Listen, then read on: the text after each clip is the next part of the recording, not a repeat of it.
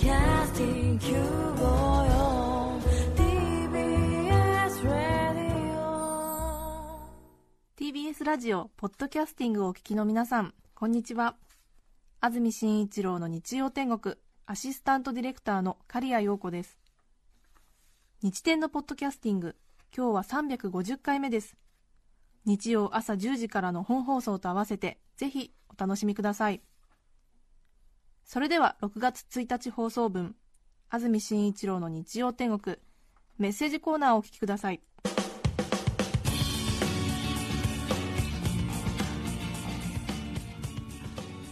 最高気温のランキングが最近はまめに発表されるようになりましてああそうですよね。少し注目されているという方も多いんじゃないかなと思いますがうん。先ほども少し話しましたけれども群馬の館林それから埼玉の熊谷。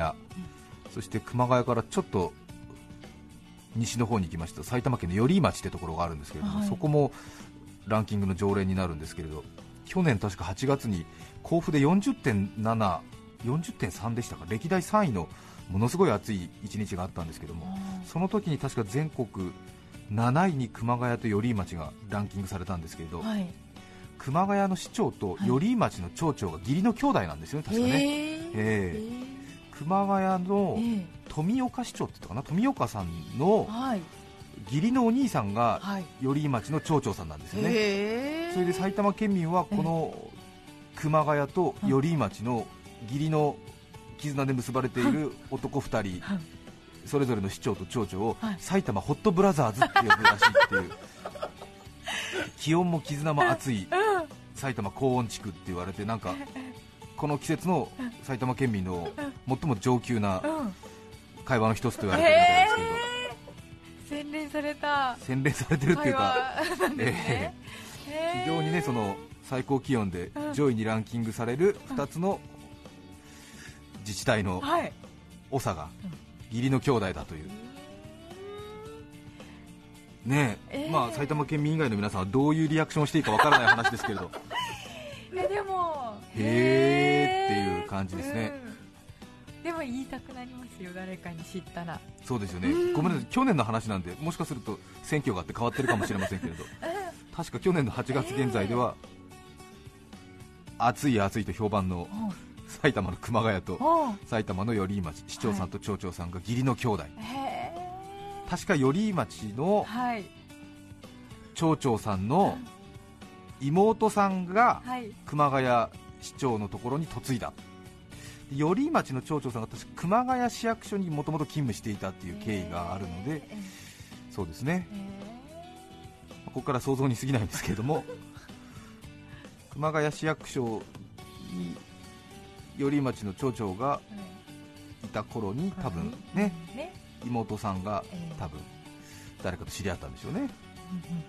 とあ富岡さんと知り合ったんですよね。そうですよね。埼玉ホットブラザーズって呼ばれてるうらしいですよ。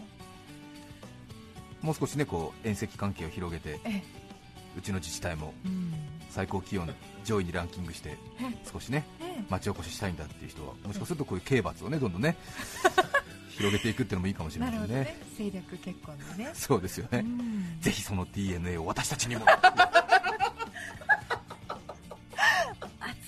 え行田とかね蓮田のあたりもねちょっとね あちょっあととちょっとあれ？一押しね。しっていうかね、ことでね、いいかもしれませんね。まあすごいのはそのあれですよね。血縁でつながってるのは奥さん同士ですからね。その町長市長じゃなくて町長市長の奥さんのはい。その姉妹がすごいってことですよね。本当はね。うん。シスターズなのか。シスターズですね。ちょっとね旧姓なので分かりませんけれどもね。そちらのご子息とごご親族がはい。どこに嫁いでたかを ちょっと調べてみたいものですよね。ね。もしかすると何かあるかもしれませんよね埼玉県民の皆さんはさらに詳しい情報が何かありましたらぜひお知らせください。ー お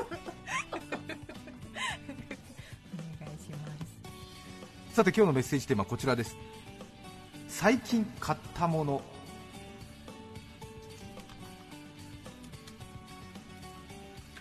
今日は皆さん最近買ったものということで少し皆さんからのお便りを言いましたところ。はいなんか知らないことが多くてびっくりしましたね。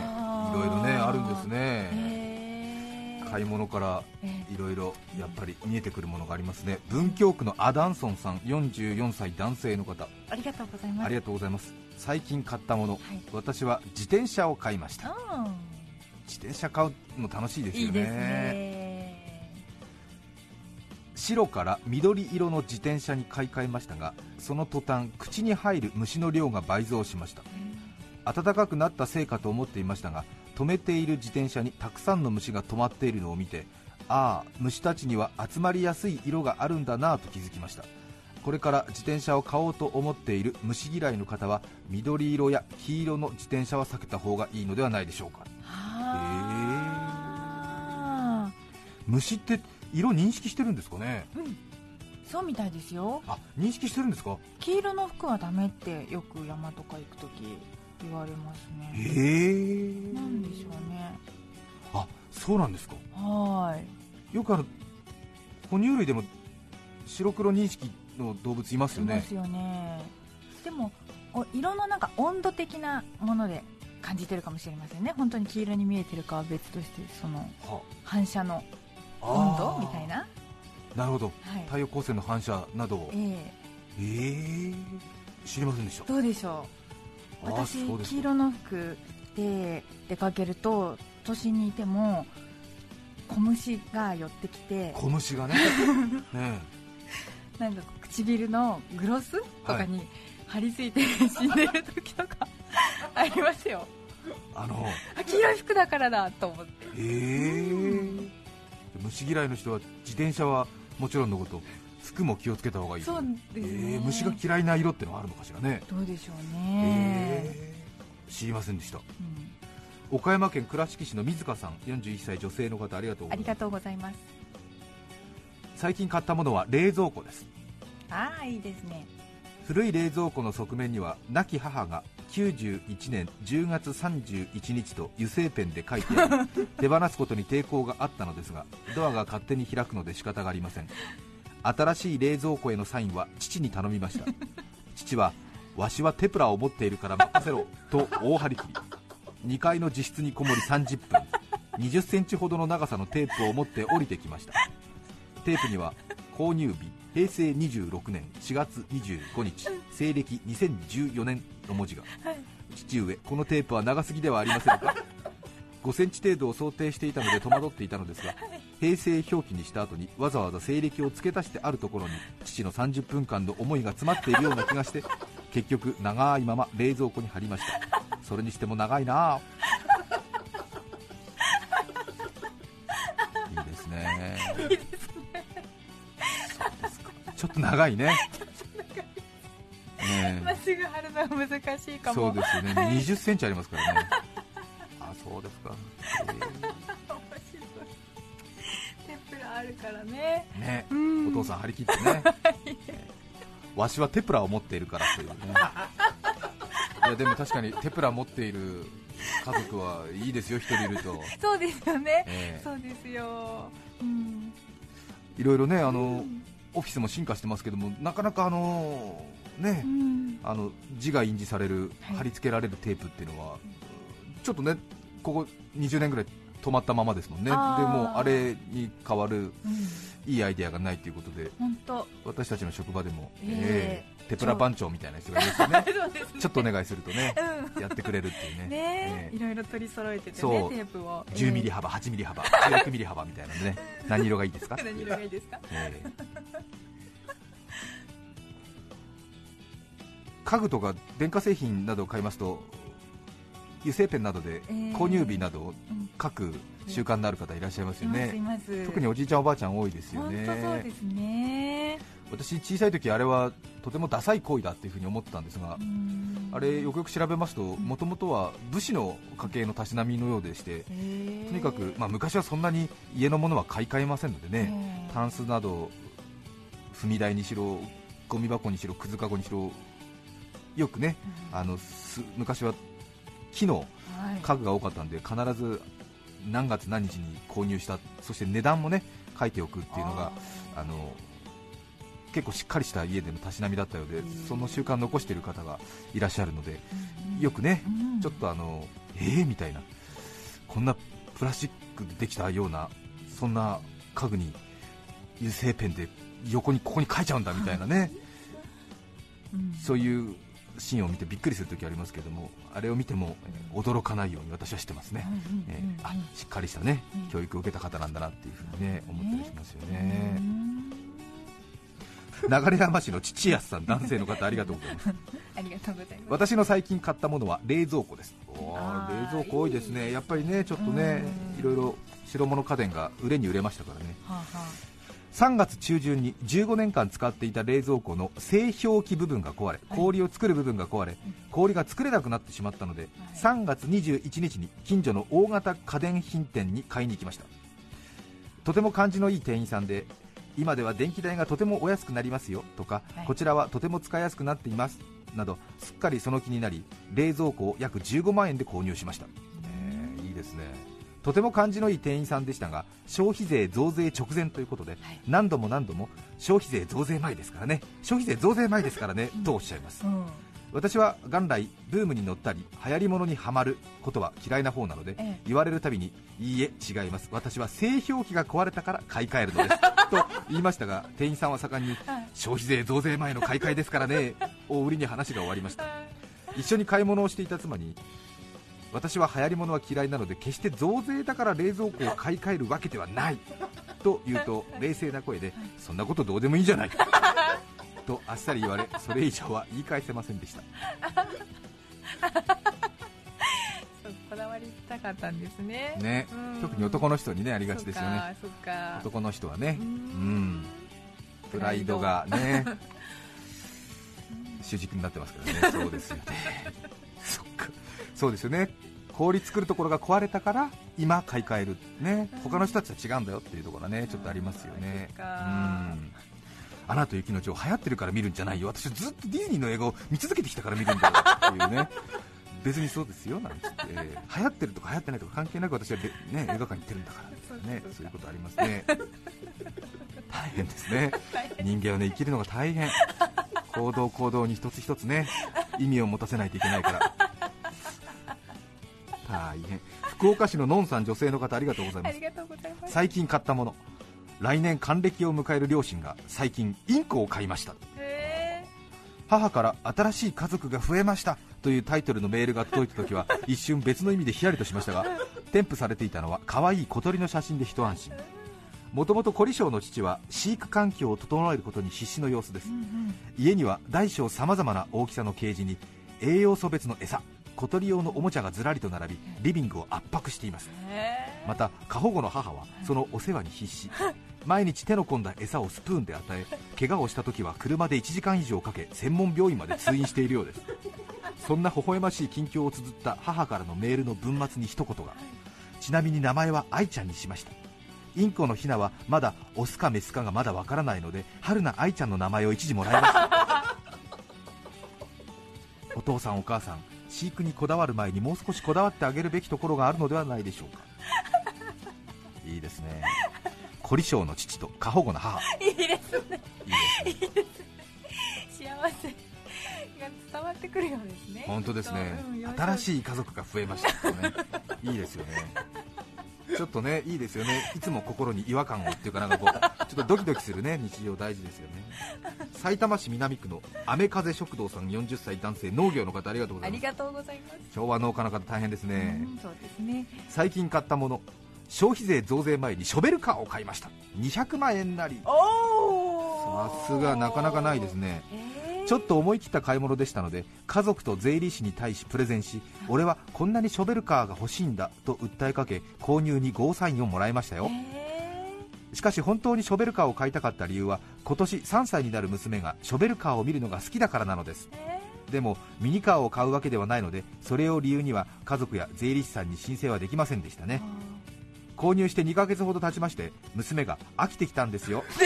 さてどうしよう。誰か掘ってほしい場所はありませんか？ショベルカー買っちゃったんですね。200万円で。土掘る機械ですかかっこいいえええまあね農業の方ですからねまあいろいろ土壌改良とかねそういうことで必要なんでしょうけどもね。さすがにね毎日はつかないですもんね。そっかそっか。お嬢さんがねね。ショベルカー好きだから買ったっていうことでうんね。本物だよっていうね。そうですよね。ね。誰か掘ってほし欲しい場所ありませんか？なかなかねない西東京市のトリコロールさん50歳男性の方ありがとうございます。ありがとうございます。結構あれね405060の男性の買い物の話は面白いね。面白いですね。なかなかね聞かないもんね、うんそうかへえ西東京市の50歳の男性トリコロールさん。先月76歳になった父が最近買ったのは電動パン切りです。パンカッターです。今年ホームベーカリーを購入してから急にパン作りに熱中するようになりました。笑っちゃいけないでしょ？76になった父が最近パン作りに熱中するようになりましたかぶようですね。ねぜひねあれですよね、うん頭にバンダナとか巻いてほしいですよね。いいですいいです。いいですね。最近は中に入れる具材を工夫しオリジナルのパン作りに挑戦していますが焼きたての熱々を切るときに普通の包丁よりも電動の方が便利かなと思って購入したそうです。ただ実際に焼きたてパンを切るのは1日1回あるかないか。使う機会はそれほど多くありませんどうしても電動の威力を見せたくなった父はなんと先日母の誕生日のケーキを電動パン切りでカットしていました。結果は柔らかいクリームがヨボヨボになりあまりおすすめできない姿になりました。やはり電動パン切りはケーキを切るのに向いていないということが分かったそんなある日曜日の我が家の風景でした。ご紹介申し上げます。ちょっとねこう包丁みたいな感じではいはい。あの手元の方のね持つところの絵がちょっとね、ええ。あの拳銃のような感じになっててそれでこうあ刃先がねこう調え節して,、え調整してブルブルブルって震えて、はあ。ね、手持ちのなんか簡易チェーンソーみたいな感じで切るんでしょ？きっとね。そうですね。ジューって切るわけですね、んパン屋さえんで見るのは好きですけえど。あパン屋さんにあるんですか？なんかある時ありますね。へえ。ええ。あプロも使ってるんですか？そうですそうです。電動パン切り包丁。厚みでとかっていうと切ってくれたりするあの機械ですよ。パン屋さんのやつはなんかすごいこういう電の子みたいなのにこうジューンジュンジュンジュンジュンジュンジュンってあのお肉屋さんが肉のスライス。そうそうそうはいそれじゃないの？今私の話聞いてました、チェーンソーみたいな？えーあのは手持ちのい。包丁のはい。電動包丁みたいな。うんであの手に持ってうんはい。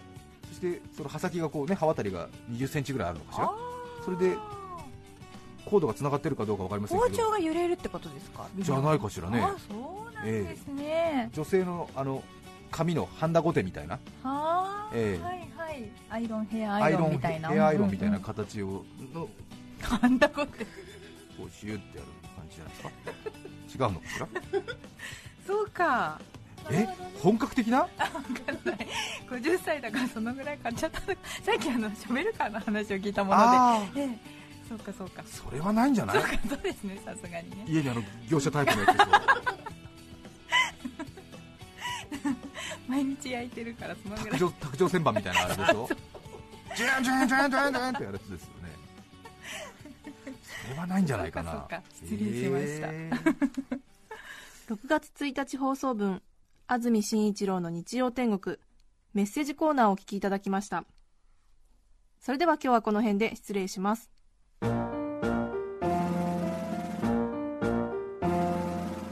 安住紳一郎のポッドキャスト天国今日6月1日は写真の日。スナップパノラマモンタージュ。写真もいろいろあるけれどお見合い写真にレントゲン。どちらも一目でピンとくる。お聞きの放送はブレの補正は自動でできない。TBS ラジオ954さて来週6月8日の安住紳一郎の日曜天国。メッセージテーマは「野球と私」ゲストはペンギン会議研究員上田和興さんです。それでは来週も日曜朝10時 TBS ラジオ954でお会いしましょう。さようなら。安住紳一郎のポッドキャスト天国。